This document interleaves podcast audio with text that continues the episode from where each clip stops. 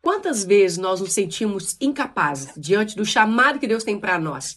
A sensação de não sermos qualificados o suficiente pode talvez nos prender em ciclos de medo, de dúvida, impedindo de seguir com ousadia. E hoje nós iremos explorar como superar essa autopercepção limitante e abraçar o chamado de Deus, confiando em sua capacitação e também na sua graça.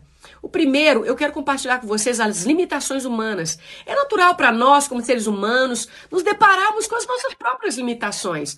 Nós podemos nos sentir incompetentes ou insuficientes ou até despreparados para a tarefa que Deus nos chamou para cumprir.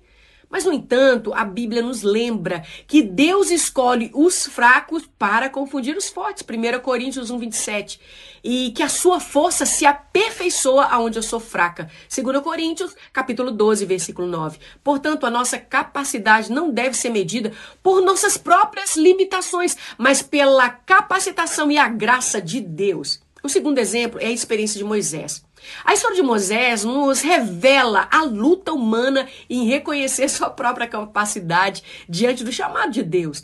Quando Deus o convocou para libertar o povo da escravidão do Egito, Moisés, ele imediatamente se sentiu incapaz e argumentou suas limitações. No entanto, Deus o encorajou, capacitou e esteve ao lado dele passo a passo no caminho. E a experiência que Moisés nos mostra é que Deus pode usar pessoas aparentemente incapazes para realizar grandes feitos em seu nome. O terceiro é a graça e a capacitação que vem de Deus. Quando nos sentimos incapazes, é muito importante lembrar que Deus nos chamou com base na sua própria habilidade ou o mérito. Não é verdade, mas ele nos chamou pela graça e pelo propósito que ele tem para nós. Ele nos capacita e nos fortalece para cumprir o que ele nos chama a fazer. Como está escrito em Filipenses 4,13, tudo posso naquele que me fortalece. Então, quando nós confiamos em Deus e nos rendemos à nossa vontade, Ele nos capacita além da nossa própria limitação. O quarto é a jornada do crescimento. Seguir o chamado de Deus é uma jornada de crescimento e amadurecimento espiritual. À medida que nós confiamos em Deus, nós enfrentamos a insegurança e passamos por desafios. Nós somos transformados e equipados para a tarefa que Ele confia a nós.